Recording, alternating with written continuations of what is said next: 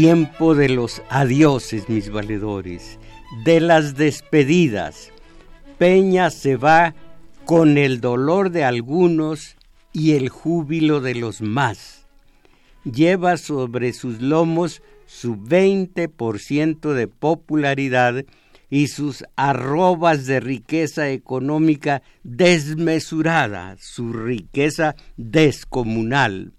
Se lleva su devoción, fidelidad y sujeción al imperio, como también su prudencia y cautela en frente de Trump, y su buena disposición de servirle como todos los medios de acondicionamiento social.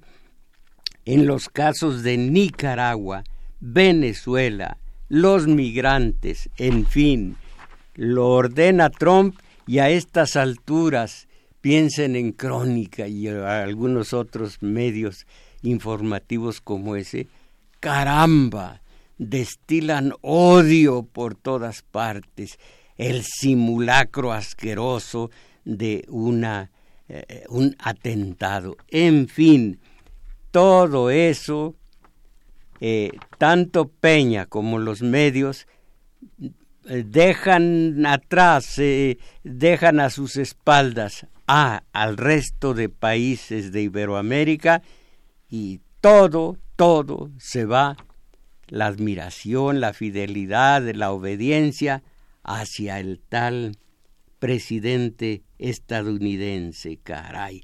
Entonces, como todos los medios, él también, contra Venezuela sobre todas las cosas. Él, con el miembro del cártel de, Atlacomulco, me refiero a Peña, se retira también el PRI, productor durante 76 años. Vamos a decir desde, desde Miguel Alemán para acá productor de corruptos y sinvergüenzas, desde antes de los Salinas hasta después de los Duarte y congéneres. Caramba. Y se va la mafia de legisladores, a cual más de perezosos, faltistas y derrochadores. Imagínense, uno de ellos es Carmen Salinas, derrochadores eh, si de esos exceptuamos a dos que tres que han estado a la altura de su deber. Se va un judicial, esto es un decir, nada más, con sus sueldos exorbitantes, eh, que ahora leo que dice Schaumbaum, la nueva eh, jefa de gobierno de esta ciudad, que no se les puede quitar su sueldo, porque por ley Acuérdense ustedes lo que es por ley. En un principio, en un principio, en la revolución industrial, hubo, perdón, en la revolución francesa, eh, postulados como libertad, igualdad, fraternidad. Libertad, sí, en negocios. El negocio que tú quieras poner, si tienes dinero, y te funciona, pues te haces millonario. Esa es la libertad. La fraternidad es yo fraterno con los míos que juegan golf y todo lo demás. Y tú con los tuyos que van a ver el clásico pasecito a la red sentado a dos nalgas para que luego digas ganamos, perdimos, empatamos, el árbitro nos hizo trampa cuando tú estabas sentado en el, en el graderío. Por allí veo en las redes a un exaltado que dice, nuestro equipo, y va a ganar nuestro equipo. ¿Cuál tu equipo? No es tuyo. En fin, eh, esto es el, el, la forma popular de, de, de ser fraternales tú con los tuyos, yo con los míos. Y lo más importante, igualdad. Los triunfadores, y en este caso el tercer estado, los burgueses, que escogieron para, el futuro el liberalismo económico contra el liberalismo social, hicieron una serie de leyes a su medida, para su provecho, como ahora los, el judicial, a su provecho. Y luego le dijeron a todo mundo, igualdad.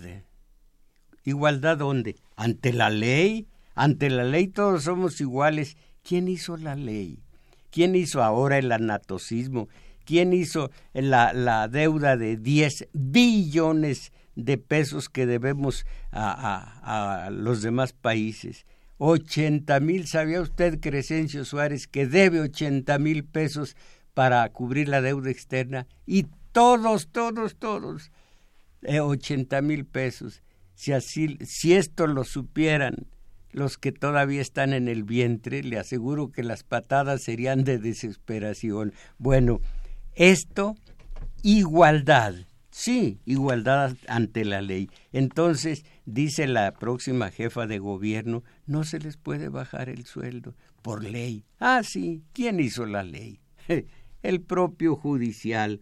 Entonces, el judicial se va, cosa que no es todavía, con sus sueldos exorbitantes, sus aguinaldos desproporcionados y sus inflados bonos de marcha, retiro y despedida.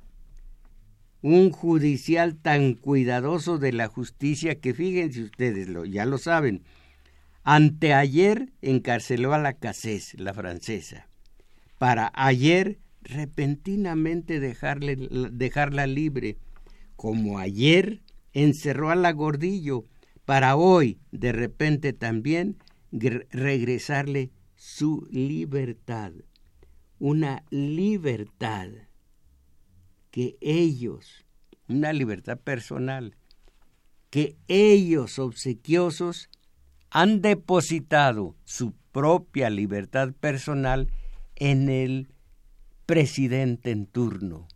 Es así como se llevan a cabo las grandes maniobras que dejan asombrado al conocedor, al observador. ¿Y ahora por qué tomaron presa a Casés? ¿Y ahora por qué la soltaron? ¿Y ahora por qué la gordillo? ¿Y ahora por qué la soltaron? Ah, es la ley. Miren, la ley. Ah.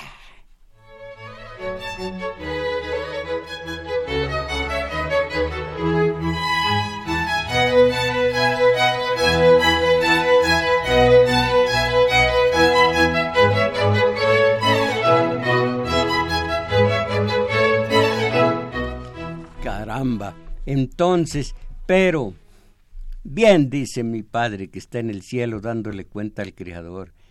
No, mi hijo, no me admiro de ellos, me admiro de ustedes, que permiten que la televisión les diluya toda su problemática, toda la problemática, todos sus problemas, comenzando con los de un sueldo digno y no un sueldo que del que dependa la inflación o la falta de inflación, una trampa verbal horrorosa. Pero mi hijo, ustedes viendo la tele, lo demás es lo de menos. Así que no me admiro de esos que hacen lo que les dice su conveniencia, pero ustedes mansos, obedientes, dejados, una mansedumbre absoluta que aquel tipo del que voy a hablar ahora decía, ¿quieren llegar a Dios? Mansedumbre.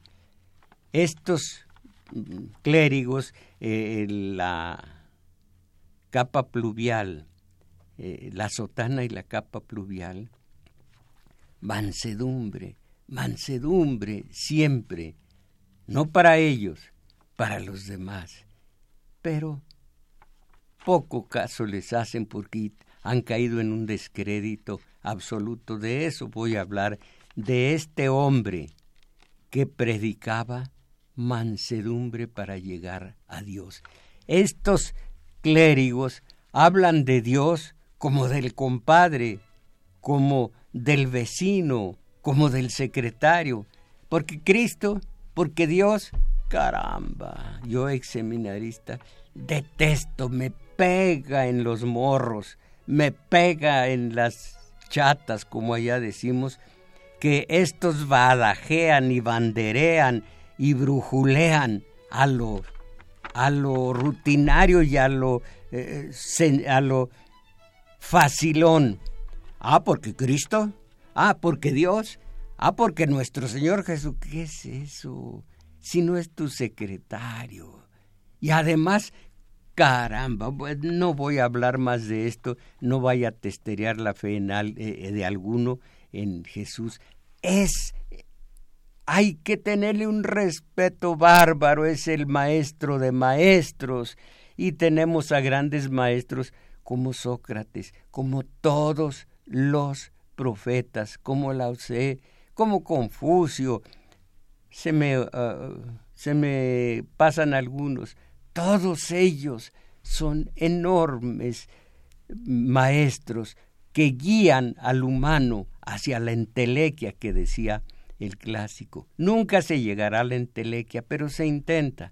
Y en eso está el mérito. Pero estos, estos, hablando de Cristo, Cristo, ah, porque Cristo, ah, porque eh, señor cura, mire, hay que arreglar esta cuarteadura aquí en la sacristía. Ah, sí, porque Cristo, dale con Cristo. A Cristo, estoy seguro, le da en las sacrosantas muelas que estos con tanta facilidad hablen de Cristo y de Cristo y de Jesús, eh, eh, de Jesús o de, o de Dios.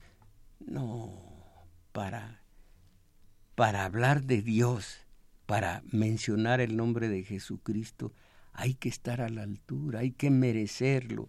Cristo maestro, Cristo el ungido, hay que merecerlo y no esa frivolidad con que ellos hablan de Cristo ya se creen eh, chamanes de Cristo, se creen eh, consejeros privados de Cristo, se creen eh, brujos al servicio de Cristo. Hasta el agua me está cayendo gorda, mal. Bueno, entonces sigo con las despedidas. Qué bueno, se va el mote vergonzoso, cursi, copión, de esos que dicen Miami a Miami, que es castellano, copión cursi vergonzoso de primera dama. Y con él, con el mote, con la rúbrica esa, se va ese desvergonzado romance de la Sahagún con el difunto Fox, difunto político y difunto eh, como eh, detentador de un enorme, enorme, eh, una enorme cantidad de dinero por cuestión de pensión. Ojalá que se haga. Bueno, la sagún de romance con Fox era de, dar pena, vergüenza. Yo veía a ellos dos de enamorados y a Fox y a la sagún y hagan de cuenta que había masticado membrillos y verdes. ¿Cómo le queda uno destemplada los dientes? Ah, porque ellos allá arriba haciendo sus, como dicen acá, eh, sus faramayas de enamorados. Lo bueno es que sí han seguido y eso es admirable. Alguna vez escribí, ellos no se han separado y eso vale. Bueno, se va entonces la el romance desvergonzado de la Sagún con Fox y ese cojitranco al parecer de una actriz de telenovela enriquecida hasta la náusea, la actriz no la telenovela, con el aún inquilino de la residencia presidencial. Se va la descarada corrupción con su hija mostrenca, la impunidad con el nuevo gobierno se irá por el gran canal del desagüe toda esa descomposición. Se irá todo lo que significa el cártel de Atlacomulco, se irá todo lo que significa Partido Revolucionario INS, se irá toda la corrupción. Ya oigo monologar medio de mal humor a Segismundo, el personaje de la vida y sueño. ¿Conocen a Segismundo? Cuando lo duermen y lo llevan a un palacio y sabe que está en el palacio, qué hermoso, y luego lo duermen y lo llevan a una celda monacal donde se alimenta de raíces, cuando en el en el palacio se alimentaba de los más exquisitos frijoles de mi pueblo, cocinados con manteca de cerdo, qué maravilla. Ah, no, pues ahora eh, eh, dormirlo y luego que despertara en su celda de, de, monje, alimentándose de raíces. Y dice, bueno, ¿cuál es mi realidad? ¿Soy hijo del, soy hijo, soy príncipe o soy este pobre que come raíces? Y cuando no tiene solución de su caso, dice, y lo estoy oyendo ahora que digo, se terminará, tan, se terminará tanta suciedad, tanto aire enrarecido, tanta, tantas miasmas, tanto veneno, tanta suciedad con, con López Obrador. Y oigo que susurra muy quedito Segismundo, soñemos, alma, soñemos. ¿Se dan cuenta? Soñemos, alma, soñemos. ¿O ustedes qué? ¿Saben soñar? ¿O qué, qué opinan del nuevo gobierno eh, de, de, este país? A falta de un, una de las dos personas que hacen este programa, a falta de la compañera Isabel Macías, yo digo a ustedes que llamen si quieren al 55 36 89 89. Unos mensajes son someros, no sonoros, someros, cortitos, porque esos desahogos, desahogos de hoja y media, pues quitan la oportunidad a otros mensajes. Repito, 55 36 89 89. El resto de la República, Lada sin costa, sin costa. No, si ya lo decía yo. Ni siquiera me está oyendo la compañera Isabel Macías, está eh, clavada en sus estudios hasta los domingos. Bueno, Lada sin costo, 01 800 50 52 6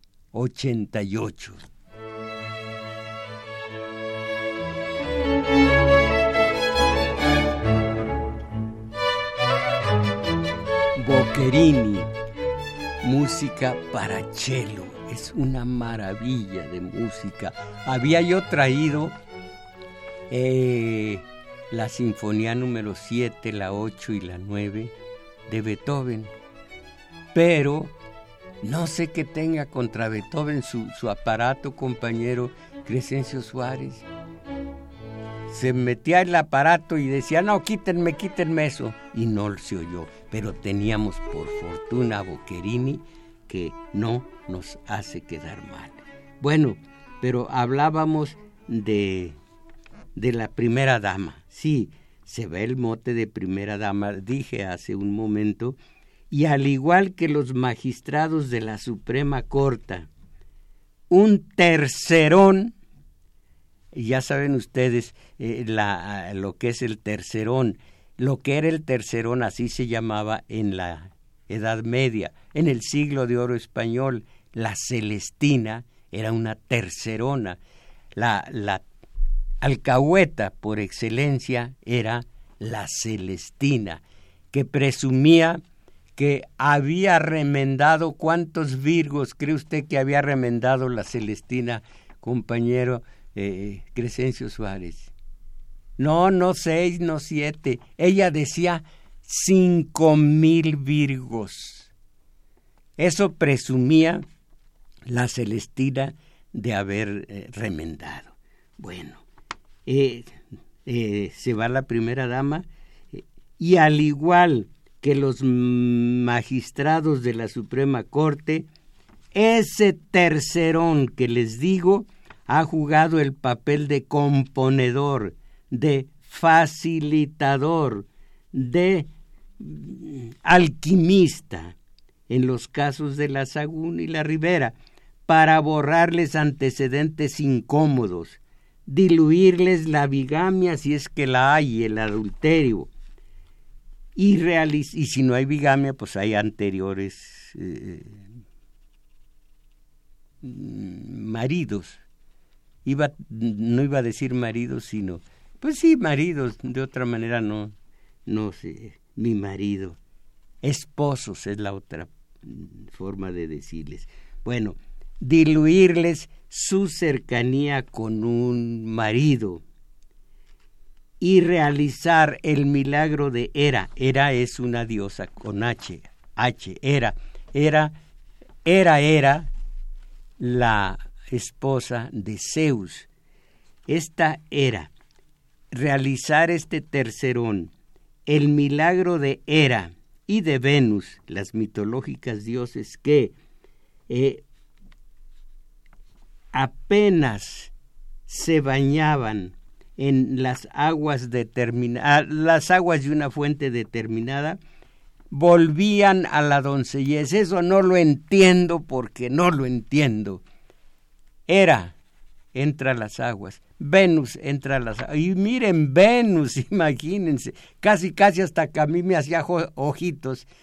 A todo mundo, bueno pero entran a las aguas, como les digo, de esta fuente, no, no es la Castalia, en este momento no me acuerdo cómo se llama, y salen doncellas de nuevo a la virginidad, caramba, todo por artes de este alquimista, y el alquimista es un cierto cardenal de la Iglesia Católica de nombre Norberto Rivera, ahora ya cardenal emérito, lo mismo que el otro cardenal, el de Guadalajara, Juan Sandoval Iñiguez, y ese, ese bon vivant, buen vividor, buen comedor, buen bebedor y empresario de la Plaza México, de toros, de, de corridas de toros, que se necesita una sensibilidad bárbara para deleitarse de esa, esa fiesta. Bueno, empresario y además un hombre que dijo en su momento, esa catedral de Ecatepec me la regalaron el día de mi cumpleaños. Ah, ya tenía catedral. Onésimo Cepeda. Bueno, entonces Norberto Rivera fue el alquimista que realizó el prodigio de borrar el currículum de una de las primeras damas de eh, perdón, de las primeras damas borró el apellido Briviesca y el Castro de la otra primera dama. Y flamantes de nueva, eh, ¿cómo se dice por el pueblo? Bueno, eh, flamantes de nuevo quedaron las dos.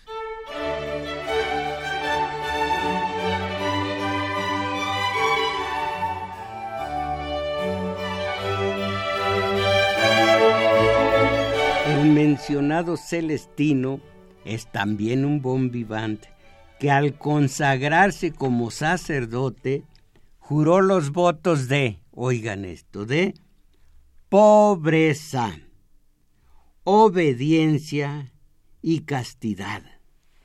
Es ese Norberto Rivera al que Francisco el Pontífice acusó, sin decir directamente su nombre, acusó de vivir como príncipe al que juró voto de, de pobreza, como príncipe siempre uncido al carro del poder. Esto lo dijo en 1900, perdón, en el 2016 cuando vino a México eh, Francisco. Una requisitoria bárbara, durísima. Ay, ¿Qué les importa? Caramba. yo no sé a qué seminario fui, en donde sabía yo que hay lo bueno y lo malo, lo blanco y lo negro, lo alto y lo bajo, sin matices. Se es esto o se es aquello. También me lo aconsejó Hamlet. Dice, tú, tú entiende que hay o no hay, que es blanco o es negro, que es ser o aparentar, ser o no ser. Y por último, que nunca sepas aparentar. Ahora, si yo lo he llevado a cabo o no, esos consejos, ya es cosa mía, pero lo blanco y lo negro, lo bueno o lo malo, y no aparentar. Imagínense ustedes, ya no digamos Dionésimo, eh, la casa, la mansión que tiene Sandoval Iñiguez en Guadalajara, con una enorme alberca techada. ¿Y cómo lo sé? Ah, porque una revista del corazón mostró todos los las riquezas de Sandoval Iñiguez. Primer voto, pobreza. ¿Cómo ven?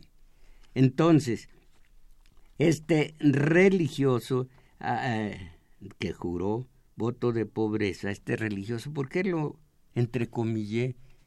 Según la gramática no hay por qué encomillar religioso hablando de, de, de Norberto Rivera. En fin, que cuando lesbianas, homosexuales y bisexuales se quejaron de sus ataques feroces, de su discriminación, que dijo Norberto Rivera, esa mujer abortó antes de las doce semanas de ley. Antes de las doce semanas está permitido en esta ciudad el aborto eh, eh, voluntario. Que la metan a la cárcel, dijo Norberto Rivera. Ah, qué piadoso, qué misericordioso, qué hombre superior en ese sentido.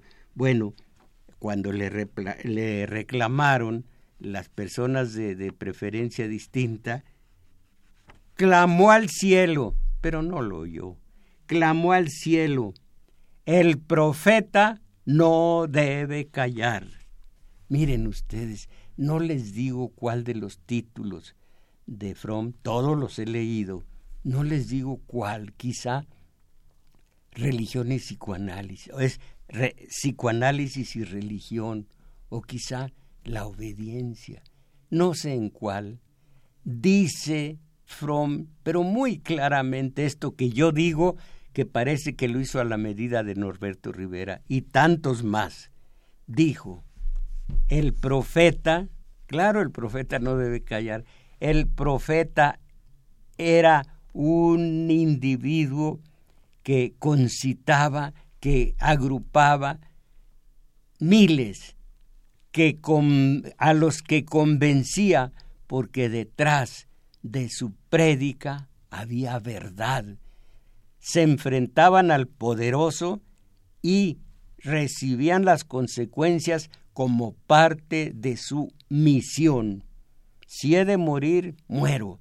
Pero miren, cuando yo digo Dios, cuando yo digo Jesús, todavía los profetas no había nacido Cristo, pero en fin, cuando yo digo el amor de Dios, lo practico y quiero que lo practiquen ustedes. Y convencía a todo el pueblo elegido, que no es cierto que sea pueblo elegido, porque Dios era, es justo y no hace distingos entre los pueblos. Y por otra parte, si ustedes, imagínese usted, Crescencio Suárez, hablar del pueblo elegido ahora que está masacrando a los palestinos, ese crudelísimo. Ahora, tiene razón, descarga sus rifles de alto poder por el horror de los chamacos que le avientan pedradas. Por supuesto, una piedra es mil veces más mortífera que un simple rifle de alto poder. Así que pobrecitos judíos tienen razón les avientan una piedra, un chamaco de once años, y aventarle balas que son para el criterio del judío, mucho menos peligrosas que la piedra. Ese pueblo elegido, y además, ¿quién carambas les dijo que era pueblo elegido? Entonces Dios no era mm, justo. ¿Qué tenían los árabes? ¿Qué tenían los... Eh, ¿Cómo se llaman estos? Los egipcios. ¿Qué tenía todo Sumer? ¿Qué tenía todo Babilonia? ¿Qué tenía Asur? Asur es el dios de Asiria. ¿Qué tenían? eran menos que el pueblo elegido, un pueblo de, de, de espérenme,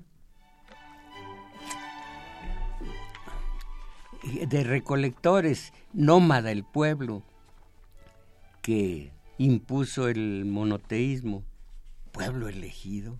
Bueno, pero tuvo, eso sí, profetas, el para mí el más grande, Isaías, y Ezequiel, y Jeremías, y imaginen esto, y traten de, de extraerle los símbolos. Oseas. ¿Sabe, conoce usted el profeta Oseas Crescencio Suárez? Dios se le reveló y le dijo, cásate con una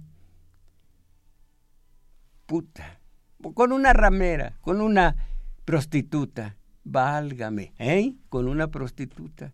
Claro, ella se le fue al rato con el valedor, no, con otro, con otro.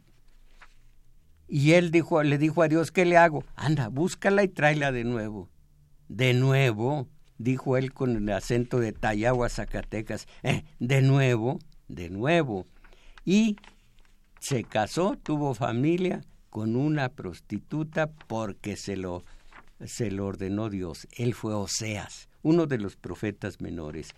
Pero estos profetas, imagínense a Isaías, predicaban lo que practicaban y practicaban su prédica y convencían a los pueblos, convencían a los judíos y los metían por un camino bueno ante los ojos del Dios de Isaías.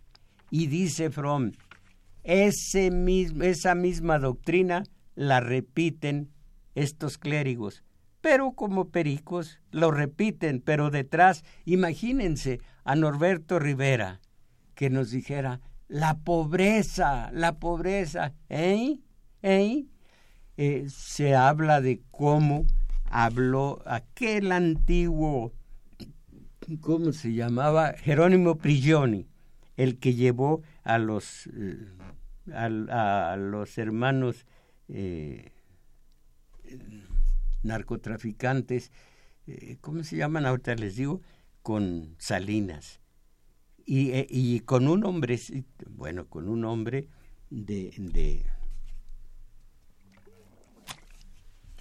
que fue a medianoche de pijama a, a, a, los pinos y dijeron, no, no vamos a hacer escándalo, dejen libres a los Arellano Félix.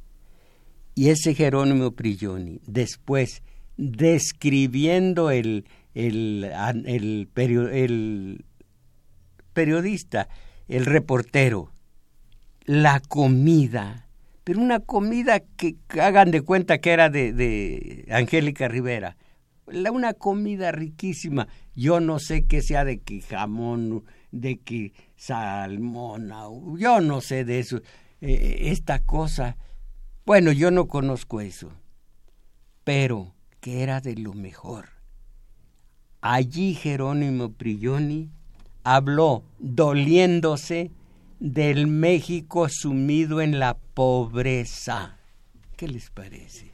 Bueno, entonces, eh, esto fue Norberto Rivera, sigue siendo, pero ahora es cardenal emérito. Pero entonces, el profeta, recuerden ustedes, convence el simulador, el gesticulador, dice las mismas palabras que el profeta. Ya me imagino cuando el profeta dice Dios, o Yahvé, o Elohim, o hay otro nombre. Ya me imagino con qué autoridad y con qué altura de, de miras eh, lo decía. Y ahora estos, y porque Dios, y porque, y que, porque Jesús, y porque el... No, ¿a quién convencen? Recuerdo que murió una muy amiga mía y quiso que lleváramos sus cenizas a una iglesia determinada. Como yo tenía que hacer programa en la mañana, allá con el compañero eh, Héctor Martínez Serrano, tuve que ir muy temprano con mi urnita de cenizas, lo puse eh, eh, en la orilla del bautisterio, del, del, sí, del bautisterio. Y oí a las seis de la mañana, puro desmañanado que tenía que entrar a trabajar, pura gente muy pobre, muy pobre económicamente, medio bostezando y demás, oí el sermón en donde el sacerdote decía, y acuérdense, Jesús reclama para sí la corona de rey. Él es rey, no ustedes. Él es el rey, no ustedes. A los pobres de la tierra. Él es el rey, Jesús, no ustedes. Caramba.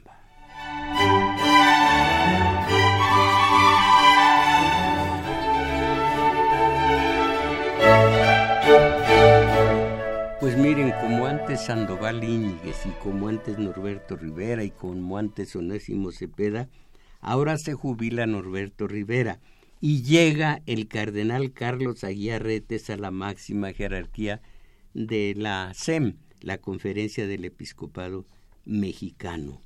Pudiese creer que después de la requisitoria de Francisco el Pontífice, en su visita al país en, el 2016, eh, de que el alto clero mexicano se da vida de príncipe y vive uncido al carro del poder, que este cambio de tonsurados, el cambio de cardenales, llevaría el objeto de renovar la iglesia mexicana, como se supone renovándose el, el gobierno de México, y hay muchas esperanzas aunque yo digo con Segismundo, soñemos, alma, soñemos. Bueno, aunque estamos ante esa situación, también los católicos están ante la situación de, habiendo dejado a un recontrarreaccionario Onésimo Cepeda, ahora con Aguiar Retes cambiar la situación. Pero según veo eso no ha sucedido porque vino, se supone, se dice, a dividir la jerarquía católica. Ahora voy a decir un par de notas. Mm, no, mejor, ya saben ustedes, tienen muchas, mucha experiencia acerca de los sacerdotes y de la religión. A ver si alcanzo a leer dos eh, eh, artículos míos acerca de la teología de la liberación en la, en la que yo creo y que de pertenecer yo a alguna religión pertenecería a la teología de la liberación. Voy a leerlo.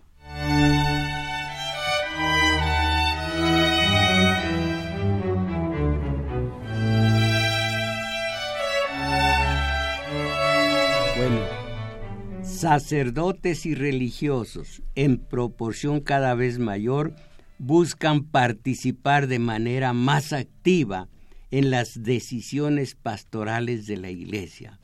Buscan que ésta rompa sus solidaridades con un orden, eh, eh, orden injusto y que en una renovada fidelidad al Señor que la convoca y al Evangelio que ella predica, la Iglesia, comparta su suerte con la de aquellos que sufren miseria y despojo.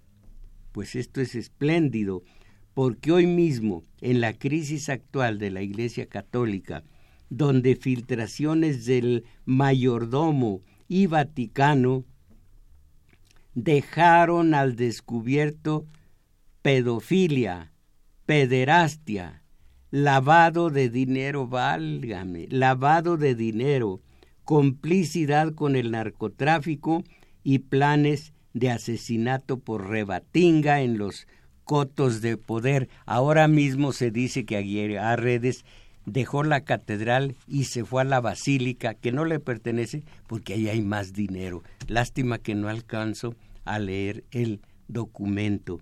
Entonces, eh, eh, lavado de dinero. Hoy mismo, y no traje el, el artículo del matutino, porque no me pareció que iba a caber, hoy mismo se habla de un sacerdote, creo que un obispo, creo que de Guerrero, en donde habla de su complicidad con el narcotráfico para que lo dejen en paz. Bueno, pero entonces, eh, eh, lavado de dinero, complicidad con el narcotráfico y planes de asesinato por rebatinga en los cotos de poder. Qué bocanada de aire purificador significa el reconocimiento, reticente pero al fin, del Papa Francisco al apostolado de los sacerdotes que ejercen su ministerio dentro de la teología de la liberación. Ustedes saben que ese que para mí no es ni beato, mucho menos santo, ese hombre que no puedo yo mm, nombrar sin que se me enchine el cuerpo, ese destructor de, del socialismo en Polonia, ayudado por el bigotón Lech Walesa, ese que del Banco Ambrosiano tantas cantidades trianguló desde el Banco Ambrosiano por medio de Panamá a Polonia, a, los, a las manos de Valesa, ese Juan Pablo II eh, eh, eh, mató, según él, pero no lo logró, a la teología de la liberación, empezando en Nicaragua con Ernesto Cardenal, un hombre bueno, bueno, sacerdote, pero sobre todo poeta. Entonces, ese Juan Pablo quiso aplastar la teología de la liberación. Juan Pablo ya está en el ¿qué en el bueno, está donde esté y la teología de la liberación aquí está con Raúl Vera, el obispo de Coahuila y tantos más. Teología de la liberación que es decir, dentro del evangelio no solo en su letra, como lo predica la iglesia tradicional, sino en todo su espíritu. Teología de la liberación.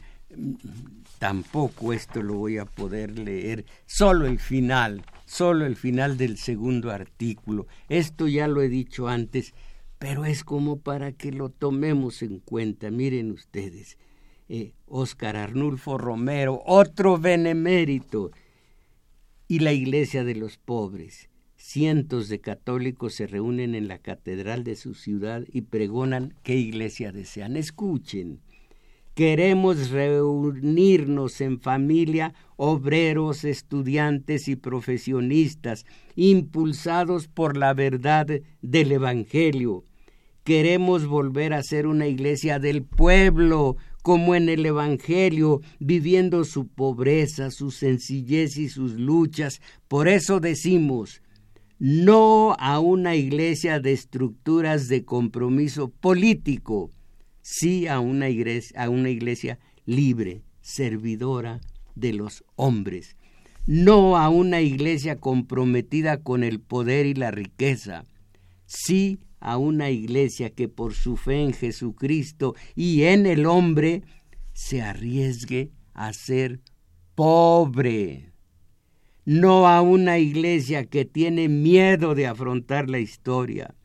Sí a una iglesia valiente que se comprometa en la lucha por la auténtica liberación del pueblo. Renunciamos a una iglesia que hace alianzas con los poderes públicos, divorciada del amor y la justicia y la paz que predica. Buscamos esa fe activa que enlace al hombre con su mundo y se realice en él. ¿Qué les parece? Esta es la iglesia Y esta es la religión que tantos queremos. Si no religioso yo, en la medida que marca la Iglesia Católica, sí en la medida humanística que marca cualquier humano, con una iglesia, o más bien con una religión que tenga en el centro al hombre, como la budista, como la de Lao Tse-tung, no precisamente en el centro a Dios, y que los demás seamos vasallos.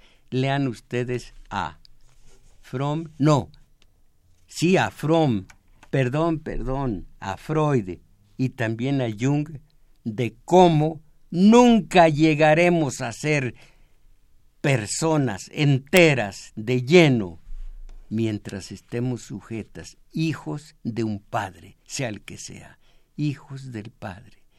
Liberarse, y eso quiere y eso logra la teología de la liberación, mis valedores. Todo esto es México. Y mientras tanto nosotros, cae del fútbol?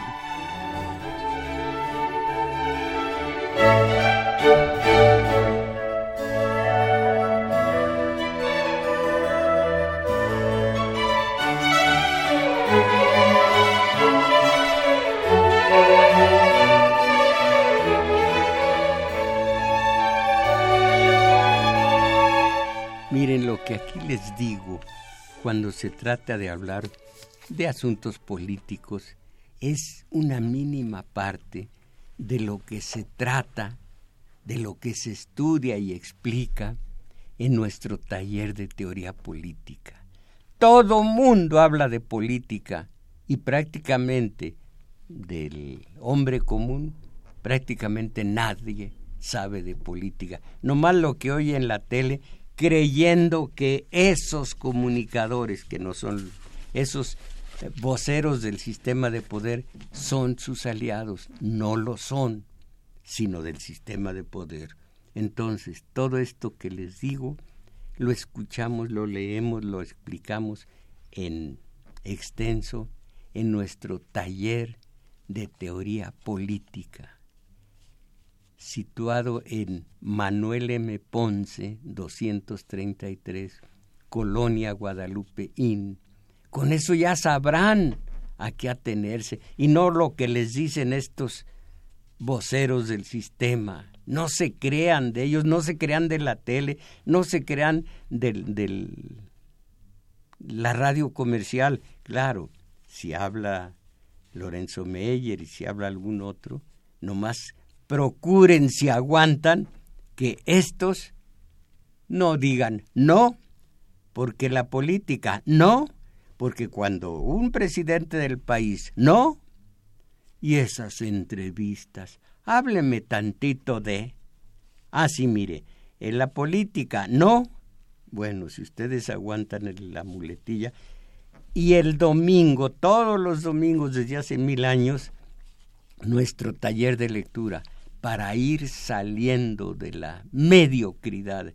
Taller de lectura allí mismo en el juglar. Manuel M. Ponce, 233, Colonia Guadalupe Inn, de una a dos y fracción de la tarde. Como el de, como el de teoría política es de 11 a 13 horas, 11 a 1. El sábado, 11 a 1.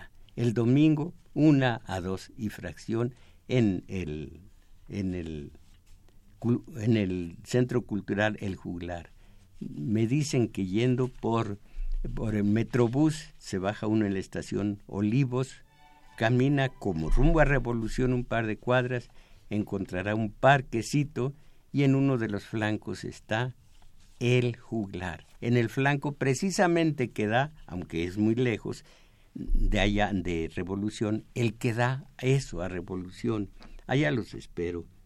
Dice Mariano Herrera de me llama William Blake decía que una misma ley para el león y para el buey es opresión. Qué bien. Margarita Ayala quisiera saber, quiero, no quisiera, no, no imite a los locutores, quiero. Pues si dice quiero, Sonso, quiero saber si podemos correr a los ministros de la Suprema Corte, a los del INE. Mire, sabe una cosa, Margarita Ayala, lo que sí puede, lo que sí debe, es ir al taller de teoría política. Todo esto, todo esto no es nada. Teoría política. Lucrecia Espinosa, el nuevo gobierno representa aire fresco en un día con más de 45 grados de temperatura. Arturo Aguilar, eh, gracias, gracias lo que me dice, gracias.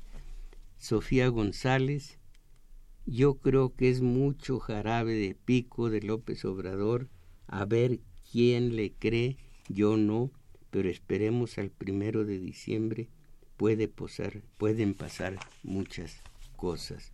Andrés Solís, saludo. Ah, bueno, gracias, gracias. Eh, lástima que no puedo decir lo que quisiera, eh, todo lo que quisiera. María López, ¿cómo es posible que vayan a dejar escapar a Peña y toda la maquinaria que le ha hecho tanto mal al país? No es justo que se vayan como si nada estos malnacidos como Fox y el, Oli, y el, y el alcoholín. Alcoholín. Maldita la hora en que nacieron estos. Se, se admiran, así dice, de Venezuela y nosotros estamos peor. Eh, sí, todavía tengo tiempo.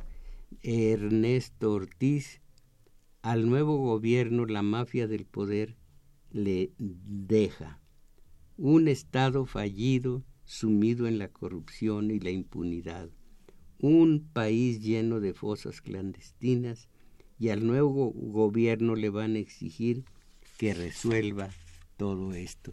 Yo escribí varios artículos felicitando a López Obrador cuando no podía llegar a la presidencia usted no va a tener que encarar esto, esto, esto, no va a desacreditarse como Fox, como Calderón, como el nuevo, pero pues ahora sí, ya le toca a él Ernesto Robles de Tultitlán. Todo cambio se inscribe en una dinámica de la lucha de clases. Muy bien. Somos, ah, seamos realistas, luchemos por lo imposible. Bueno, esta es una, una parodia de seamos realistas, pidamos lo imposible. Eh, del, letreros del 68, grafitos, que la gente dice grafitis en italiano. Leopoldo Ávila, la fuente de Tánatos en Naipilia. Naipilia. Ah, la, frente, la fuente de Tánatos. Muchas gracias. Ricardo Rosano, ¿Qué diferencia puede haber entre aquellos que desde su sillón, perdón, e, esta fuente es la que volvía la, la virginidad a Venus y a Hera. Imagínense que, bueno, eran mucho, muy, eran promiscuas. Uno de los de los eh, cornuditos más famosos es Zeus, imagínense. Y ¿Para qué hablar de, Venus, eh, madre precisamente de Aquiles? Bueno, eso, algún día hablaremos de mitología. Ricardo Rosano, ¿qué diferencia puede haber entre aquellos que desde su sillón se sienten triunfadores por lo que hizo un equipo ajeno que no les pertenece, con los que gritan ganó mi candidato, derrotamos al sistema, conseguimos el cambio verdadero solo, solo por haber depositado su omnipotente voluntad en la urna mágica que fabricó y les vendió el cacique en su tienda de raya. Mm. Qué horrible es. Pura agua, no tiene, no tiene algo sabrosón como los, eh, iba a decir los eh, la, infusión. Dice Elías Tapia, la palabra fraternidad viene del vocablo francés y solidaridad en 1789 los esenios, en, supongo que dice en el, 70, en el 89, los esenios ancestros de los, de los masones, al liberar a Francia, crearon la palabra fraternidad, apoyo a los franceses. Mire, tiene tantas, tantas eh, acepciones. Por lo pronto, libertad en el comercio. Y mire la libertad que tienen los slim y congéneres. Aun para pagar al fisco lo que quieren pagar. La fraternidad, miren cómo somos amigos, Carlos Slim y yo. Desayunamos siempre en Sambors y casi siempre pago yo porque él anda sin dinero. ¿Y qué más? Y la, la igualdad, siempre la igualdad de la ante la ley, igualdad ante la ley. Imagínese, nada más hay que preguntar quién hizo la ley. Estos que un día toman presa a caseta, otro día la sueltan un día toman presa a la gordilla, otro día la sueltan. Puros asuntos políticos. Miren, el mexicano de todo puede saber. No es así, pero puede saber de todo. De lo único que no sabe ni nada es de lo que es justicia. Ahí tienen ustedes el espectáculo siniestro, abyecto del linchamiento. Ah, como no nos hacen caso justicia por propia mano. Miren, si dicen, vamos a matar a este ladrón, a este violador, vamos a matarlo. Terrible, pero están hablando bien, lo vamos a matar.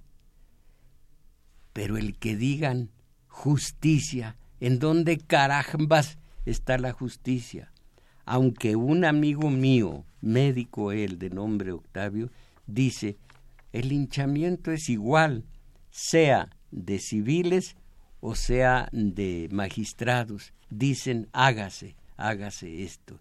Y ya saben ustedes que a estas alturas el, la pena de muerte ni con el pétalo de una silla eléctrica lo dice Francisco el Pontífice, lo dicen muchos países, ya no quedan abyectos en ese sentido más que pues algunos países de Oriente, Irán, por ejemplo, y Estados Unidos, pero no buscan, y ese es, ese es un mucho cuidadito de ellos, no buscan blancos eh, eh, protestantes y, ¿qué más?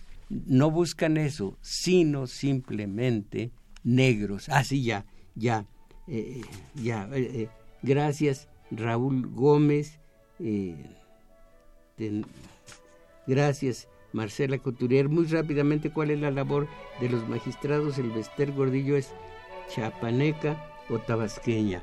Eh, eh, ahora resulta que es paisana del próximo presidente. Mis valedores fue todo por hoy. ¿Dónde caramba? ¿Dónde dejé? ¿Cómo me hace falta?